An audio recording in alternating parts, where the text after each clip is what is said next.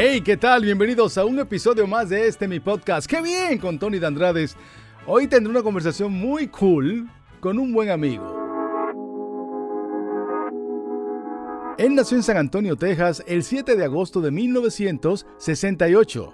La historia de su nacimiento en esa hermosa ciudad tejana fue circunstancial, ya que en ese entonces sus padres Dos leyendas del arte mexicano, Antonio Aguilar y Flor Silvestre, se encontraban realizando una gira por Estados Unidos, pero la mayor parte de su infancia y adolescencia transcurrió en el estado de Zacatecas, México. Para mí es un gran honor entrevistar en mi podcast a un gigante de la música. Con ustedes, Pepe Aguilar. Traigo ganas de volver a enamorarme y aunque nunca me bien, le soy sincero. Mi querido Pepe Aguilar. Mi querido Tony de Andrades. Un gusto verte. Igualmente, Me hermano. gusta tu camisa. Te la paso. No, haría una sábana, eh, tres mosquiteros, una casa de campaña. El, el otro día mi hija me dice, oye papá, me encanta esa camisa que traes una de manga corta, otra similar a esta, pero no con estos colores. Eh, me dice, ¿me la prestas? Dije, claro. Yo sabía que no le iba a quedar. Me dice, es que ahorita las, las camisas que están más grandes están de moda. Le dije, a ver, póntela, ¿no? No, Le llegaba a los tobillos ¿no? la, la camisa esta casi, casi. No, mejor no. Una bata, una bata. Sí, casi. no, con esta sí te puedes hacer una sábana, como dijiste. Tengo ganas. Sí, yo también, yo también. Depende de qué estés hablando. ¿No le pudiste haber puesto esa canción Tengo deseos, mejor? No, porque fíjate que traigo ¿Qué ganas, diferencia hay entre las ganas y el deseo? A ver. ganas y el deseo. Pues mira, yo creo que el deseo es algo un poco más profundo que las ganas.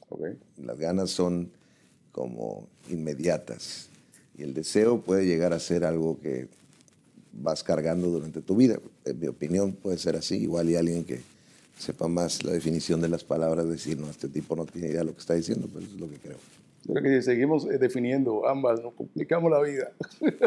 Totalmente, totalmente, porque ya sea ganas o deseo, pues no estás viviendo en el presente. Así es. Entonces, este, más bien lo, lo- lo interesante sería siempre estar feliz con lo que tienes. ¿no? Es bueno tener ganas, es bueno tener deseos, pero que no te rijan la vida. Hablemos de las ganas que te provocó este tema. Pues fíjate, te platico cómo lo compuse. Primero lo compuse con un amigo que se llama Eden Muñoz, de Calibre 50. Pero eh, me surge la idea de Traigo Ganas eh, un día que caminando durante la pandemia, yo salí a caminar diario, eh, empecé a sentir de nuevo ganas de hacer cosas. Eh, Llevaba un tiempo como medio apático, como medio, no triste ni deprimido, pero sí pues sin ganas, ¿no? Con esta incertidumbre de qué va a pasar, eh, qué sigue. Entonces, pues sin ganas de hacer nada, como, repito, desmotivado. Y de repente un día sentí, al estar caminando, esa energía de querer hacer cosas otra vez. Y se me vino a la cabeza, traigo ganas de volver.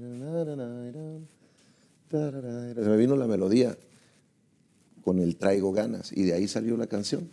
Entonces, eh, mucha gente se imagina como algo con una connotación sexual ahí, ¿no? traigo ganas, pues, pero no.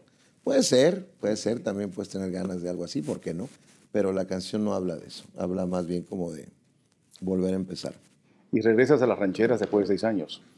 Regreso con canciones inéditas rancheras exactamente después de seis años, porque de repente me dio por grabar otras cosas y hice un MTV Unplugged y, y en fin, iba, iba sacando como conceptos y canciones más, digamos, poperas, pero, pero no rancheras y con este regresé a los tiempos de son las dos de la mañana, así como de hace 25 años. ¿no? De ranchera, rancheras, rancheras. Una vez Así como mi camisa, bien ranchera. la tuya está muy playera también. ¿no? Una vez comentábamos de- del gran aporte cultural que tú haces junto a tu familia con estos aripeos, ¿no? De Sin Fronteras. También lo retomas ahora. Sí, pues tuvimos que parar un año como todo el mundo, un año y cachito. Eh, pero bueno, ahora estamos ya de regreso y, y muy felices porque eh, creo que hacía falta, creo que ese nicho estaba vacío. siempre a la gente, no necesariamente mexicanos, sino latinoamericanos, que tenemos una cultura muy ligada al, caballo, al campo, todos. Este, les ha gustado ese tipo de espectáculos. Desde los 60 que mi padre hacía el National Mexican Festival and Rodeo Show. Cortito el título que le puso a su show.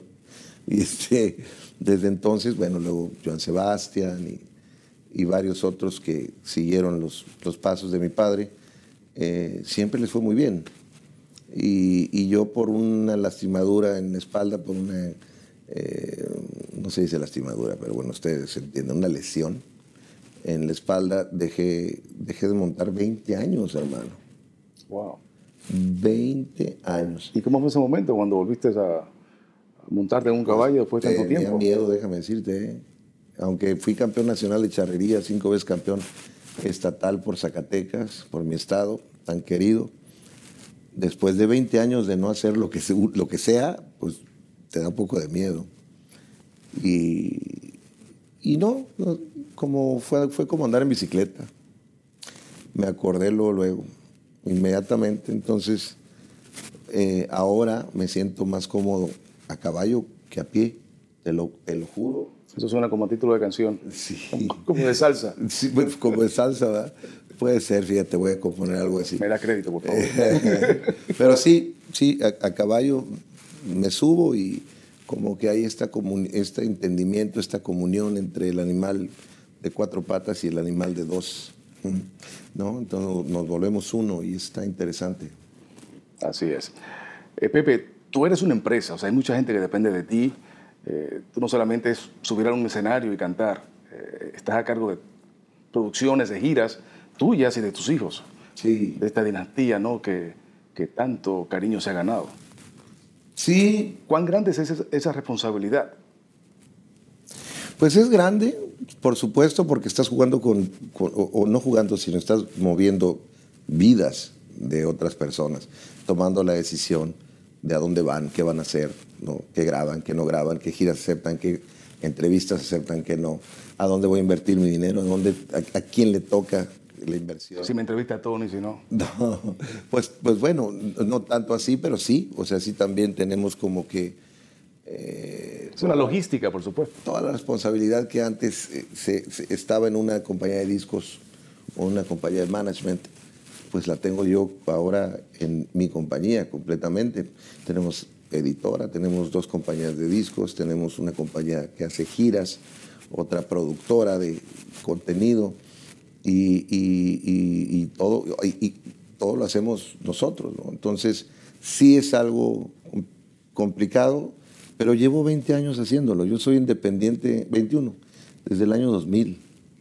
Fui de los primeros artistas independientes y una, una cosa te va llevando a otra. ¿no? Eh, entonces, ahorita, pues, para nosotros lo que antes se veía como imposible, pues es cosa de todos los días no, no, nos, da, no nos da miedo. Yo soy eh, mi, propio empresario, repito, tanto en, México como en Estados Unidos, como en Sudamérica. Y la verdad, no sé por qué no lo hice 10 años antes. O sea, eh, la libertad es, es eh, impagable, ¿no? O sea, es maravilloso poder tener tanto tus aciertos como tus fracasos en, en las manos. Eh, y, eso ahora lo estamos haciendo en conjunto, mi esposa y yo, manejando a nuestros hijos y manejando a otros artistas que se están sumando a nuestros sellos. Y, está divertido. Ahora, es algo que ya empezó a hacer todo el mundo. La industria los llevó. Sí, pues los obligó. No hubo de otra. En, en, mi caso fue elección. Ahora ya no les queda de otra. De repente las compañías pues no te dan o las que quedan no te dan eh, con el viejo modelo tratos que convengan mucho. Tú que naciste en la industria, Pepe, eh, tu papá, tu mamá, toda tu familia, ¿a qué te atribuyes de que la industria se fue por ese camino y obligó a muchos artistas a, independizarse? Bueno, yo creo al diseño, al modelo de, los discos. Eh, de repente, desde los años 40, por ahí donde empezaron a ver las grandes compañías de discos, eh, eh, RKO y, todos estos discos de esa época, todas estas disqueras, em, ellos mismos hacían lo que te acabo de decir que yo estoy haciendo, o sea, eran editores, productores, disquera y hacían sus giras. Entonces los artistas pues era un elemento más de ese modelo de negocio. Y yo creo que en un negocio donde, vive a base de los artistas, pues los artistas tienen que ser lo más importante. Entonces, cuando eso no sucede, los artistas que sí son artistas dicen, no, espérate, yo no te voy a dar el 80% de lo que hago solamente porque me pagas mis discos y me los distribuyes, cuando ahora yo lo puedo hacer, cuando ahora yo puedo tener mi propia editora. También antes no se podía, antes no se podían hacer muchas cosas. Ahora lo que le sucede a la gente en la música, pues también le sucede a deportistas, también le sucede a otro tipo de artistas y a diseñadores y, y, a gente de medios de comunicación, donde de repente ya no necesitan un network para, para hacer sus la cosas. La tecnología creo que ha tenido 100%. un gran eh, aporte en todos esos cambios. ¿no? Bueno, es clave. El streaming y todo eso. Clave, es clave. O sea, no, sin, sin esa tecnología yo creo que seguiríamos en, en el mismo cuento. De forma arcaica. Pepe, eh, te comentaba hace un ratito sobre esta nueva cepa de cantantes colombianos interpretando lo que yo llamo música popular, que es música regional mexicana. Tú como mexicano y como uno de los líderes en, esta, en este género, ¿cómo lo ves? Buenísimo. Me encanta. Creo que es un halago a, a la música mexicana. Y creo que es una muestra clave de cómo eh, se debe de desregionalizar a, la música. La música es música y quien la haga bien, bienvenido. O sea, yo no, creo que nada más los jamaicanos puedan hacer reggae, como tampoco creo que nada más los mexicanos puedan hacer rancheras. ¿no? Eh, creo que eso es cuestión de talento y de convicciones personales y de sueños personales, como lo que hablábamos hace rato de este muchacho Jason Jiménez, ¿no? que, que pues es un joven que tiene mucho talento para la música mexicana sin ser mexicano. No, no tienes que ser mexicano. Está, está, divertido lo que está sucediendo. Me da gusto estar viviendo esa época. Antes como que nos segregábamos ¿no? y nos separábamos.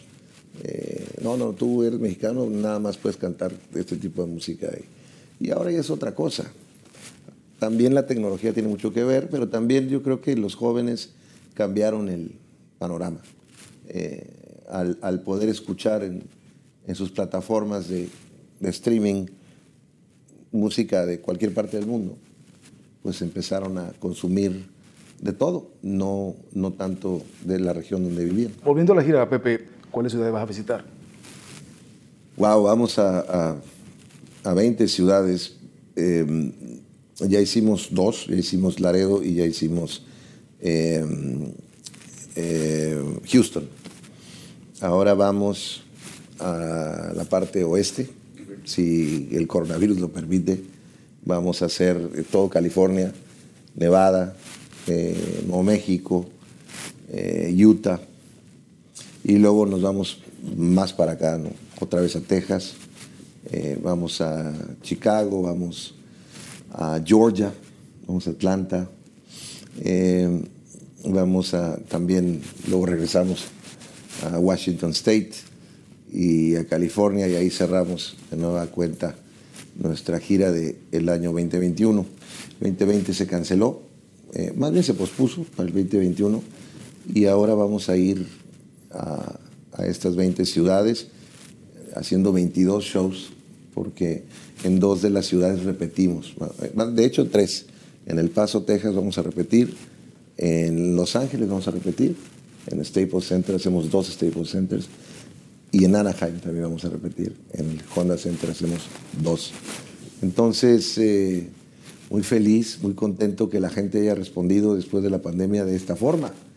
Eh, nunca habíamos vendido tantos boletos por adelantado, eh, con tanto tiempo de distancia atrás de los shows. nunca lo habíamos hecho y, Y pues yo feliz, me asocié con, con, una compañía, con la compañía más importante de conciertos del planeta. Live Nation. Con Live Nation. Y estamos haciendo esto como socios, no tanto como, como que ellos me contraten, sino con esta nueva forma de hacer las cosas. Muy bien. Pepe, en un momento tú has publicado un video y luego que le das send o view o como se le diga, has dicho, wow, ¿por qué lo hice? Me arrepiento. Sí.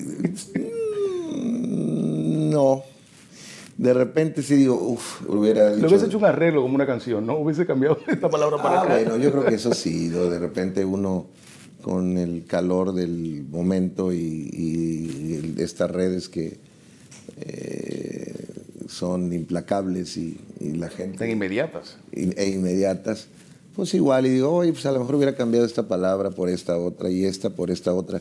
Pero nunca me he arrepentido hasta este momento, te lo juro, Tony, de verdad, del contenido de cada uno de mis lives o el contenido, el fondo de cada uno de mis, de mis opiniones o, o, lo que, o lo que pongo. Yo creo que soy el único artista que conozco que nunca ha borrado un post. Yo no he borrado un solo post. Aunque hay ataques. No me interesa.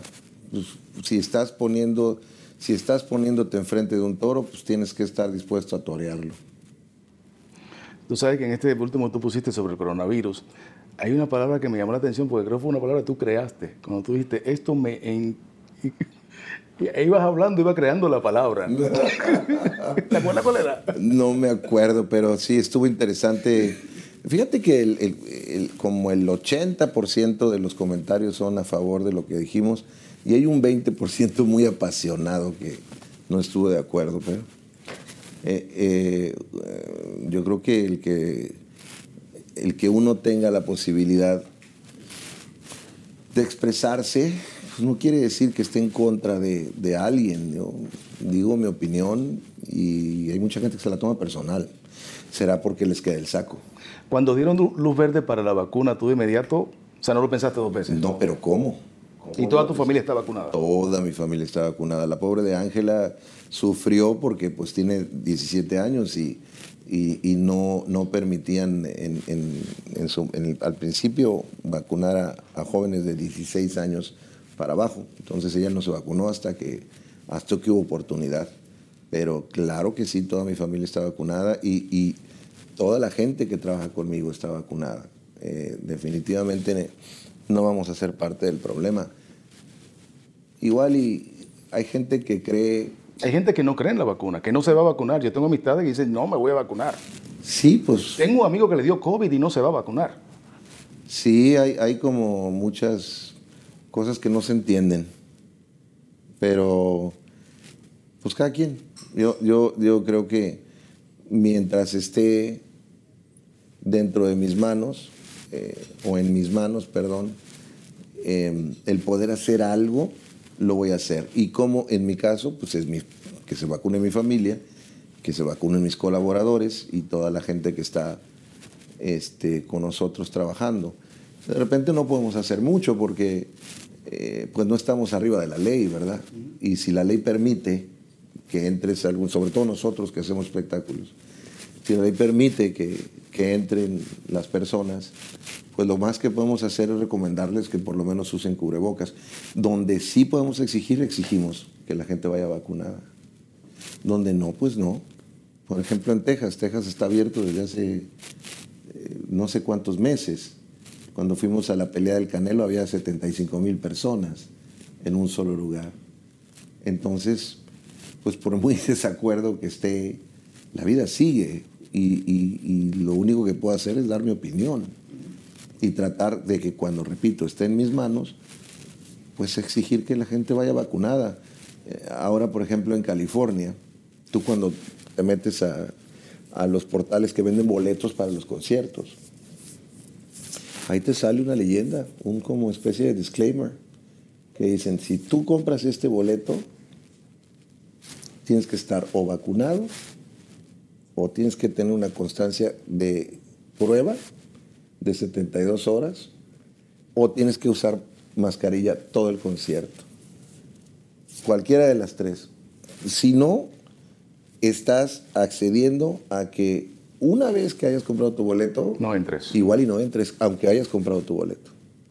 Entonces, bueno, yo creo que ese tipo de, de acciones son positivas, son positivas, porque podrás creer en lo que creas, pero el virus es real. O sea, a mí se ha muerto gente muy cercana, eh, muy querida, amigos muy queridos, colegas muy queridos de, por este virus y me parece absurdo que, que- que habiendo ya una vacuna le tengas más miedo a la vacuna que a la muerte, ¿no? Así es. Wow. Bueno, como sabes, te sigo en las redes sociales y vi los otros días que publicaste una foto junto a Selena, que fue viral. ¿Cuál es la historia detrás de esa foto? Ah, es una historia interesante, qué bueno que me la preguntas. Pues había tres jóvenes que recién empezaban su carrera y que con su primer disco les había ido muy bien, muy, muy bien. Entonces los premiaron en San José, California, a estos tres jóvenes. A uno lo premiaron por Mejor Música Tejana, Revelación Música Tejana. Al otro por Revelación Música Tropical y al otro por Revelación Música Ranchera.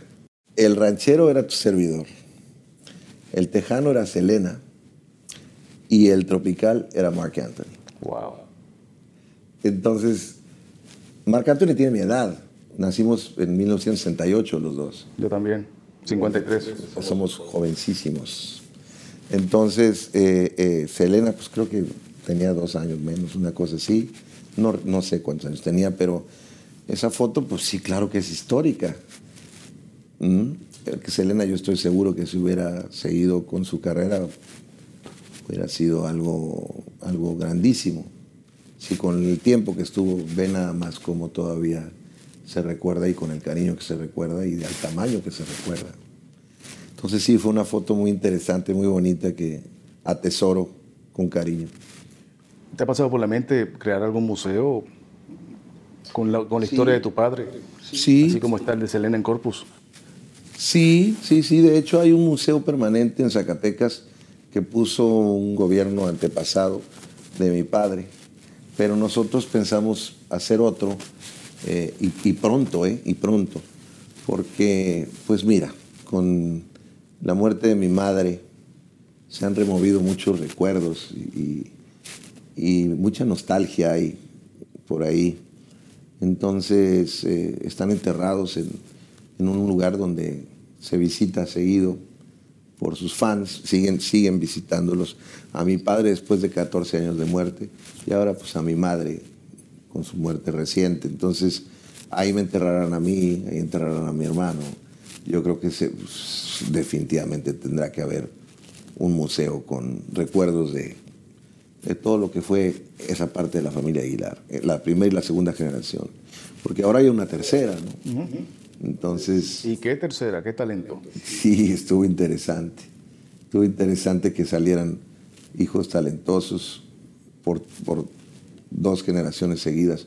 Digo, yo no seré muy talentoso, pero pues no canto mal las rancheras, como dicen por ahí, ¿verdad?